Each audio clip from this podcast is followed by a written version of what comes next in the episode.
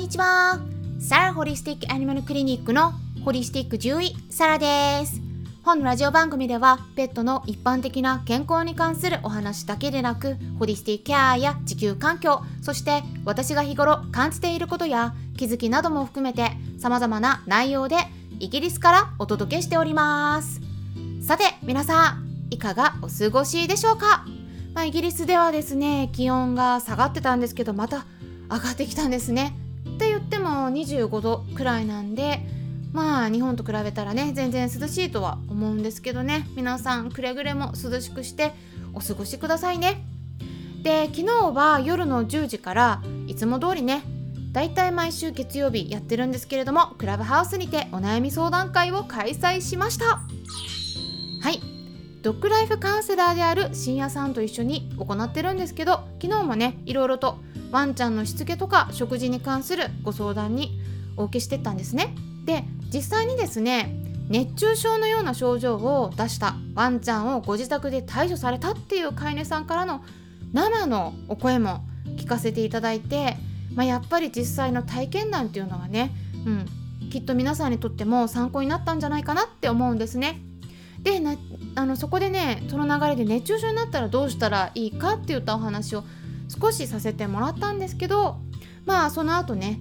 うん、振り返ってみたらあちょっと、ね、お話ししてなかったなーって言ったことを思い出したので今回の音声の中で補足していきたいなと思います。で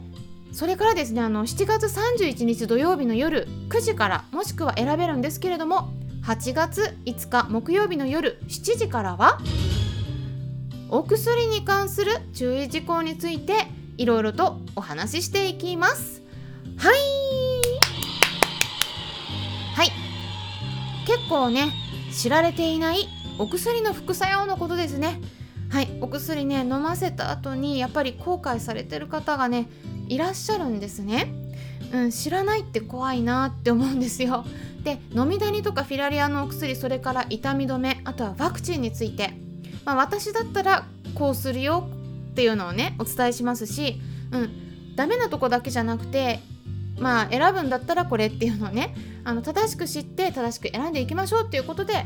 いいところと悪いところ両方ねお伝えしていきます。でお申し込みねいろいろいただいてるんですけれどもまだ申し込んでない方いらっしゃったら概要欄のところにリンク先載せておきますのでまずメルマガ登録をしてみてください。で今回の話はメルマガ登録限定になるんですね。で登録するとメルマガが届くので、えー、そうするとねそこにセミナーへのお申し込みフォームにつながるボタンがあるのでそこから登録していただけたらと思います。ということで本題に入っていきたいと思うんですけれども昨日もですね熱中症とか夏バテについてお話ししたところでしたけれどもね夏バテかなって思った時皆さん人間ねご自身だったらどうしますか？まあお水飲んだりすると思うんですけどでもね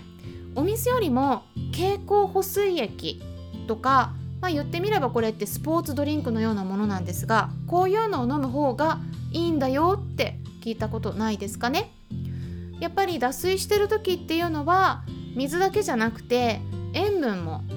体から抜けていってしまっているので、まあ、そういったものも一緒に補給した方がいいんだよって言われているんですね。で実はですね欧米の方でこれって人間だけじゃなくてワンちゃん猫ちゃんもねやっぱりそういうのを飲ませた方が回復が早いっていう研究結果が出ているんです。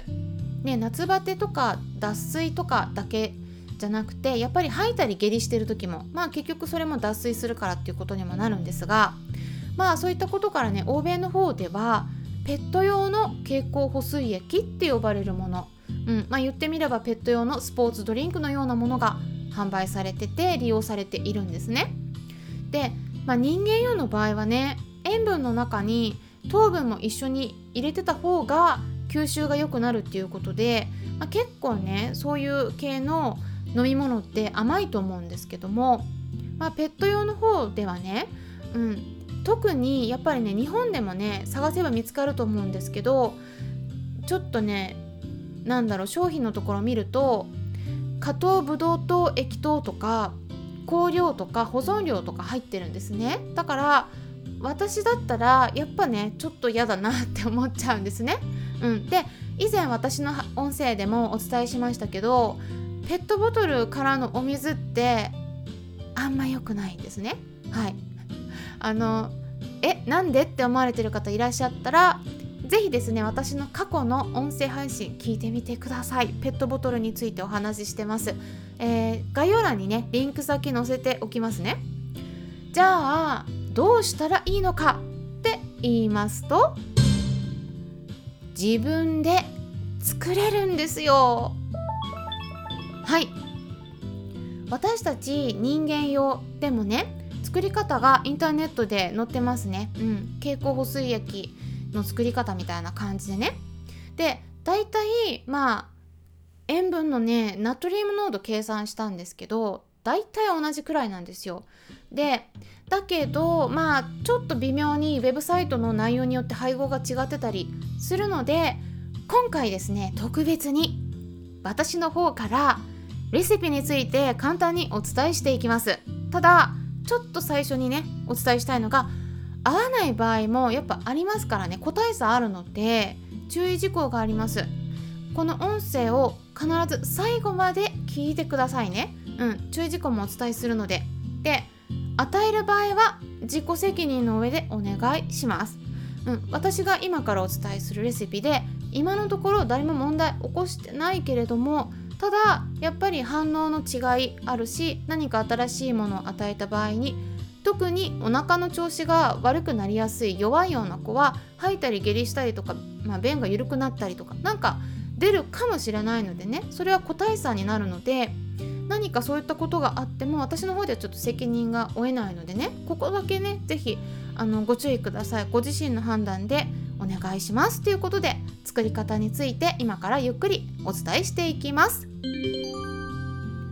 はいまずですね作り方。水 500ml を沸騰させてください。で沸騰してる間に 500ml の計量カップの中に塩を 1.5g そして砂糖を10から 20g